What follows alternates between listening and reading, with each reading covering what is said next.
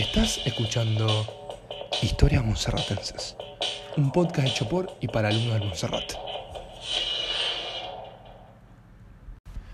Hola, muy buenas, bienvenidos a, otro capítulo de Historias Monserratenses. Hoy va a ser un, episodio, un capítulo particular. Eh, hoy no vamos a hablar de, nada relacionado con la fuente, no vamos a hablar de nada relacionado con el colegio.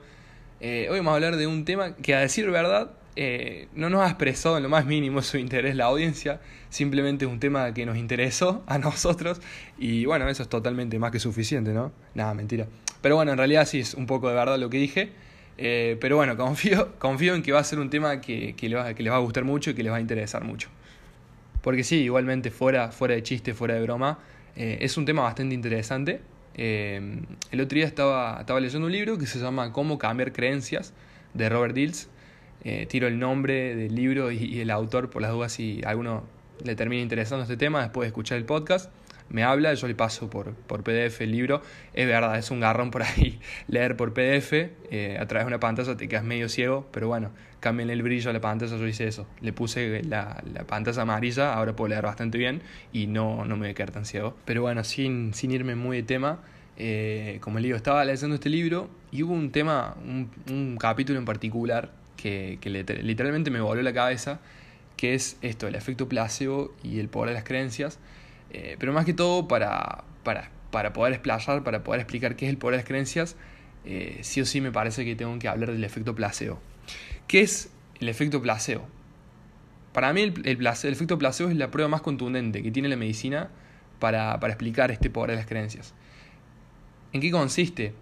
El efecto placebo se refiere al hecho de que algunas personas que creen que están recibiendo medicación real para su enfermedad mejoran o incluso se curan, cuando en realidad lo que están tomando no es ninguna medicina, ni, ni tiene efecto terapéutico, es decir, le están dando un, un, placebo nomás. Un placebo no tiene ningún componente químico que vaya a, curarte o de algún dolor o de alguna enfermedad, ¿sí?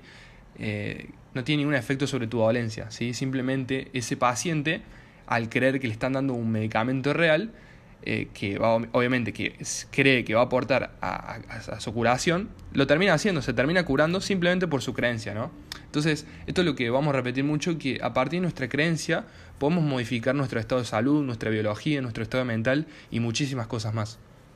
Yo la verdad creo que, este efecto placebo eh, está muy presente en muchas situaciones cotidianas que vivimos día a día eh, por ejemplo, yo creo que, que la astrología y, los horóscopos se basan mucho en el efecto placebo, porque obviamente ponen, lees el diario o estás en Twitter y te sale tu horóscopo y, y, por ahí te están tirando cada verdura, pero vos te la terminás creyendo, ¿viste? Te la terminás creyendo, entonces te terminás comportando de determinada forma justamente porque, porque leíste eso y, te lo creíste, ¿no? Entonces como que es medio condicionante.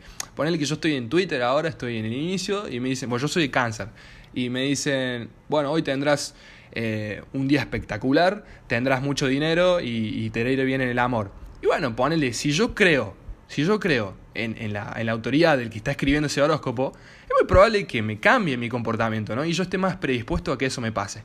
En ese sentido puede ser algo bueno, ¿sí? Ese sentido puede ser algo bueno en los horóscopos y toda esta vaina. Eh, pero bueno, es la verdad tiene mucho efecto placebo. Por otro lado, otras, otra, otra situación que, que, yo puedo identificar que está mucho, muy presente el efecto placebo es en las cábalas.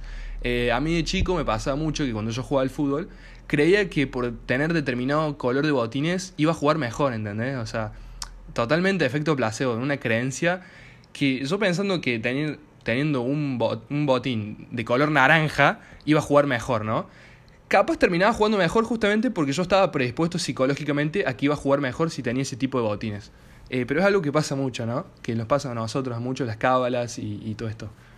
Pero bueno, es algo que, siempre repito, es que la mayoría de las creencias no son verdad, simplemente no son verdad, están ahí por, porque no, han repetido constantemente que eso es verdad, ¿sí?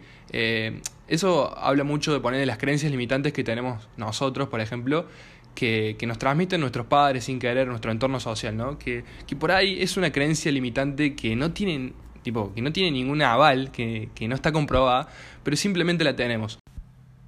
Algo que me quedó mucho de la, de la última charla que hicimos con Mati Siles, eh, bueno, que si no estuviste presente, Eh, estuvo muy buena, la verdad estuvo muy buena, así que te lo perdiste. Pero no, lo que, lo que me quedó fue que él arrancando la charla dijo, todo lo que voy a decir es totalmente mentira. ¿Sí? Es totalmente mentira. Si a vos te sirve, es verdad. Si no te sirve, es totalmente mentira. ¿Y por qué no vamos así, no? ¿Por qué no, por qué no vamos así en la vida? ¿Sí? Viviendo nuestra propia mentira, ¿no? Pero siempre creyendo nuestras propias mentiras, eh, pero siempre que, que, me sumen, ¿no? Que, que, que, me aporten algo, algo bueno, que me aporten eh, algo de valor. Eso es lo que, lo que quiero inculcarles a la gente, que, que vivan su propia mentira, ¿no? Porque ya vivimos nuestras propias mentiras, ¿sí? Pero por ahí son mentiras que, que no nos sirven, que no nos aportan. Por eso le digo, vivan mentiras, pero que le sumen, que le sumen. Eh, esto, bueno, que me hizo acordar un poco, eh, para ponerlo un poquito más técnico, esto es un sesgo cognitivo, de el sesgo cognitivo de repetición es básicamente esto, ¿no? Cuando te, te repetís muchas veces algo, te termina quedando y terminás eh, pensando que es verdad. Este sesgo cognitivo es algo que se agarra mucho la prensa y los medios de comunicación, ¿no? Por ejemplo, la tele, la radio, y por ahí te está contando algo que es totalmente mentira, pero vos como lo escuchaste tantas veces, como te lo repitieron tantas veces, crees que es verdad, ¿sí? Y por ahí vas a una discusión con unos amigos y, y defendes a muerte ese, ese concepto sin tener ningún argumento, simplemente porque, porque te lo repitieron muchas veces. Es algo bastante interesante. Pero bueno, me estoy yendo un poco de tema, la verdad que no me quería ir de tema, pero bueno, yo me cuelgo un poco hablando. Eh, como decíamos, estábamos hablando de esto del efecto placebo, ¿no? Que bueno, cuando yo te doy un medicamento que no tiene nada que ver con tu salud, eh, pero vos le decís a tu paciente que es un medicamento, bueno, eh, el, paciente se termina curando porque creen en la autoridad del médico. Si vamos a dar el aval, cree en la autoridad del médico y cree que el médico va a ser responsable y le va a dar algo que lo va a curar. Pero no es así, ¿no? El resultado de muchas investigaciones muestra que aproximadamente un tercio, un tercio de todas las veces, de hecho más de un tercio, si se podría decir, el placebo es tan efectivo como el medicamento real. Un investigador incluso realizó el experimento a la inversa, ¿sí? o sea, tomó personas que respondían usualmente a los placebos y otro grupo de personas que generalmente no lo hacían. Y a ambos grupos le administró medicamentos reales. Pero no les dijo que eran medicamentos reales, le dijo que eran placebos, ¿sí? cuando en realidad se trataba de medicamentos para el dolor. Entre ellos estaba la morfina. Entonces, imagínate que vos sos una persona del grupo 1, ¿sí? que, que bueno, durante tu expediente clínico te han servido los placebos. ¿sí? Y vos sabes que te sirven los placebos. Entonces, si a vos te dicen que te van a dar placebos, vos ya mentalmente eh, ya confías, crees que, bueno, me voy a curar entonces, ¿sí? Entonces, y al segundo grupo, si sos una persona del segundo, grupo y, que, que, no te ha funcionado el efecto placebo, eh, vos internamente te vas a decir, no, ¿para qué, voy, o sea, ¿para qué voy a tomar esto si no me va a servir? ¿Sí? Entonces, mentalmente, ambos grupos se, se preparan de otra forma, ¿no? Entonces, el resultado mostró que quienes usualmente respondían, como digo, el grupo 1, los que usualmente respondían a los placebos, lo hicieron ante la morfina en un 95% de los casos, ¿sí? No ante la morfina, sino al que le hayan dicho que era un placebo.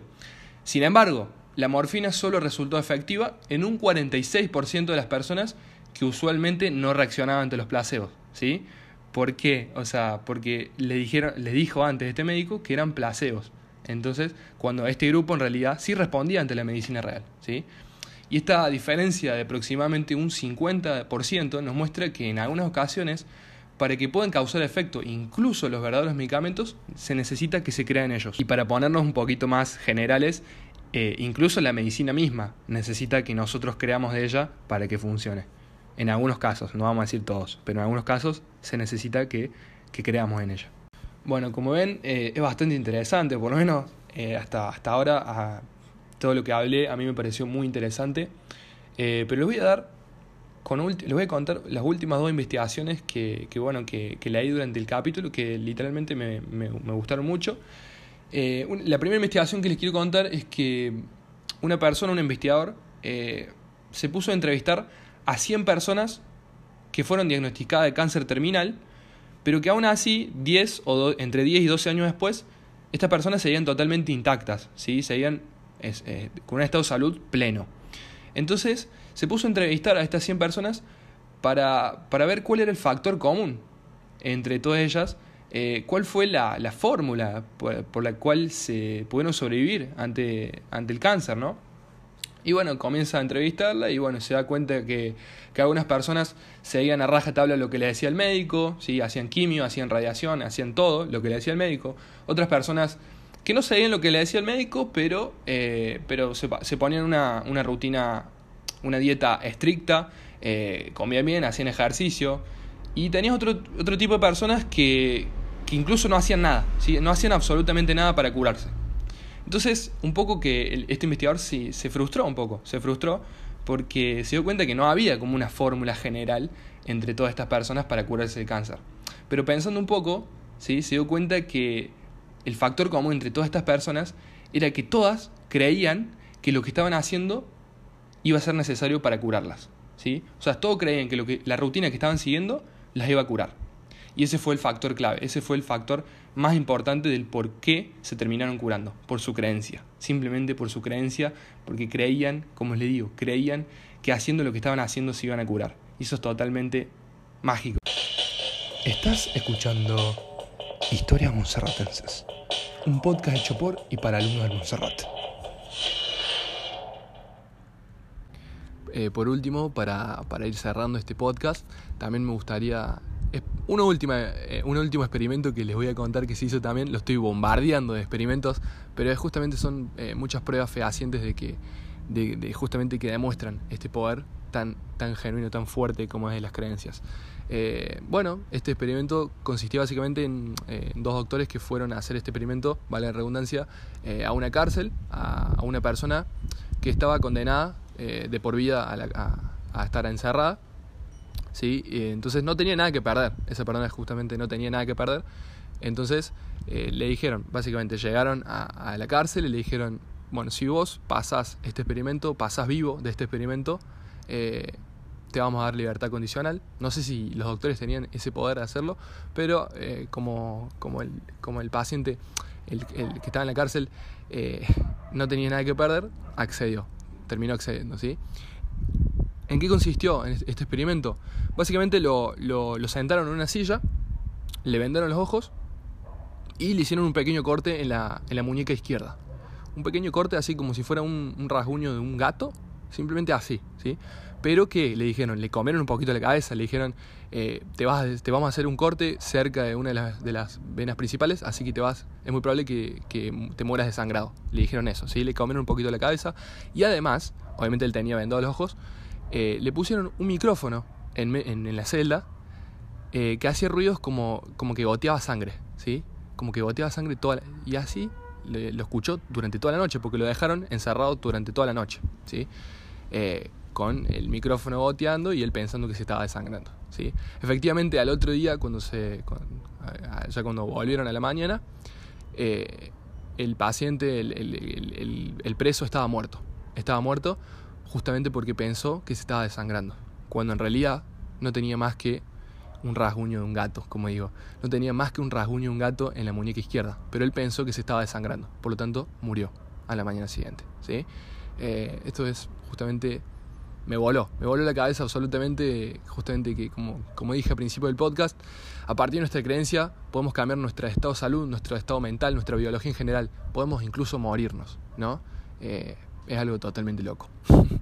Eh, para ir cerrando este podcast, me gustaría hacer una pregunta, que es una pregunta mía difícil de responder, me parece. Eh, pero bueno, es mía trágica también, pero es una pregunta que, me gusta hacer, que es básicamente, imaginen esta situación hipotética en donde ustedes están en un avión y ese avión se está por caer, están totalmente condenados a caerse a tierra. Eh, ¿Qué harían en ese caso? ¿Se dejarían morir, morir ahí, ya cuando están cayendo? ¿O aguantarían un poco más a ver si sobreviven al impacto?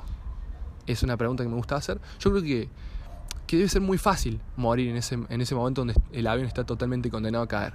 Yo creo que ya está en un estado mental en que justamente para aliviar el dolor del impacto te podés morir antes, ¿sí? Pero es una pregunta que me gusta hacer. ¿Ustedes se dejarían morir eh, en el avión pero cayendo o eh, esperarían al impacto a ver si probar suerte básicamente? Eh, es una pregunta también difícil porque por ahí los humanos no podemos prever eh, nuestro estado mental en determinadas situaciones. Es como cuando te preguntaban de chico, ¿qué harías vos si viene un ladrón y te roba en la calle? ¿Sí? O te apunta, eh, te apunta un arma en la cabeza y vos le decías, y mira, yo haría una patada voladora de Chucky Chan y me iría corriendo y, le pego un tiro al choro. Y cuando no es así en realidad, ¿no? Porque no estás, justamente cuando te pasa eso, estás totalmente en otro estado mental y obviamente en esa situación terminás anteponiendo tu salud y bueno, en la mayoría de veces le, das tu celular, etc. ¿sí? Son por ahí situaciones que no podemos prever. Eso a, lo que me refiero. Eh, bueno, hasta aquí llegamos. Eh, espero que les haya gustado este podcast. Eh, y nos vemos en el próximo capítulo de Historias Monserratenses.